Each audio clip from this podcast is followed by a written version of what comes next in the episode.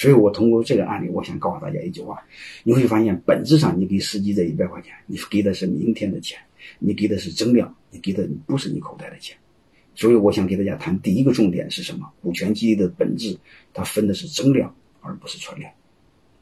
它表面上看是你从口袋里拿钱，本质上你会发现，你分的是明天的，你只是把明天的钱提前预支了给他。啊，所以在这个逻辑下，我们一定要搞明白。股权激励的本质是分增量，而不是存量。怎么分增量呢？你会发现就很简单一个道理，就是你锁定业绩。就说白了，他完成业绩，你再给他股份；完成不了业绩，你就不给他股份。你会发现，老板永远就不吃亏，啊！而且我想谈一个东西，锁定什么业绩呢？你就把饼变大。你比如要求这家明年企业的发展增长百分之二十，就比正常常规的增长再高百分之二十。啊，你可以锁定这样的业绩，然后你说，如果完成任务，你拿出百分之十五点六、十五个点的股份给他，你会发现你增长了百分之二十，你才给他十五，你会发现你怎么分你都不吃亏，是不是这样？而且这个十五你又不是白分，刚才我也谈了，你还要让他花钱买，所以你会发现怎么做也不吃亏。所以我想说，我们先看地名第一个问题，好吧？就是我们永远要记住，股权激励它分的是增量，而不是存量。如果分的是存量的话，老板会说：“我的饼越来越小，我凭什么给你？”他就不愿意。啊，如果老板的动力不解决，员工这个动力就不长久。就说白了，如果这个事儿不是双赢，他一定不长久。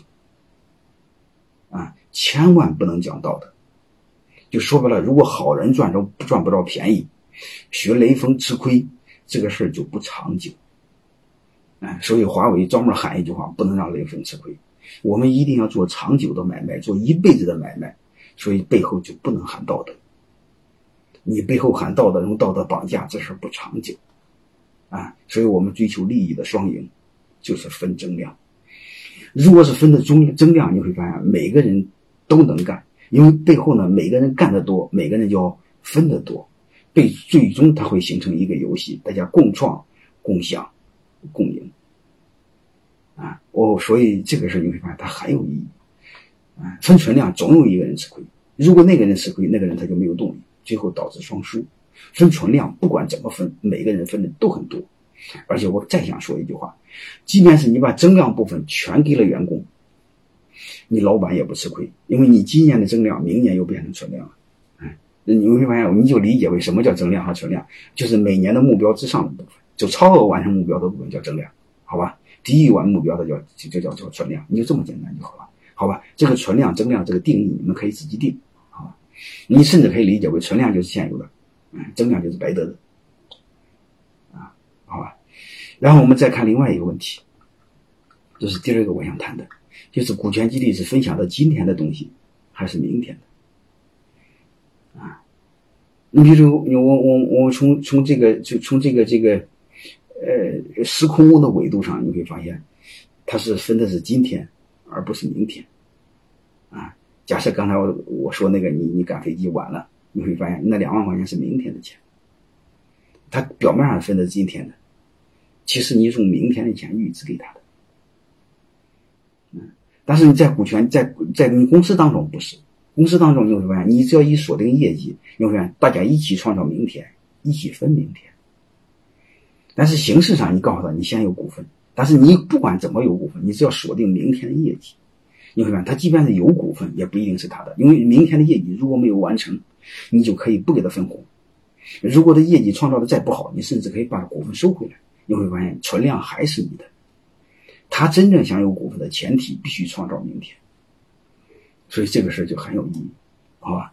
所以我想给大家谈的第二个观点：股权激励分享的是明天，他是用明天的钱激励了今天的人。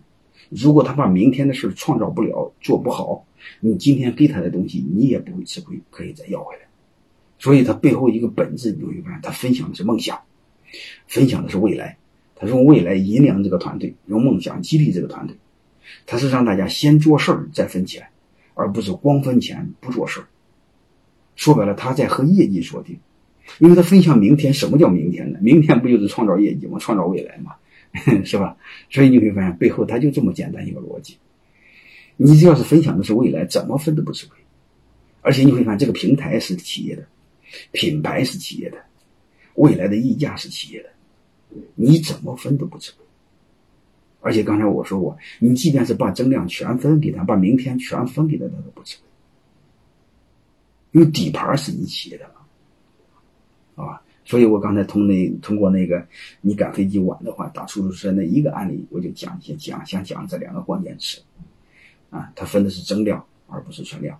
分享的是明天，而不是今天，啊！而且我说我分享的是什么是明天？你只要和业绩锁定，一定是明天，因为他创造业绩需要时间，是吧？你只要和业绩锁定，他就分享了明天，啊！你只要和业绩锁定，他干不出活来，你的股份一点都没不会吃亏。第一，你不会分红，不可以不给他分红，啊，是吧？你不分红，你会发现你也不吃亏嘛，啊！还有一个暂时还不行，你把股份收回来，你会发现你一点又不吃亏。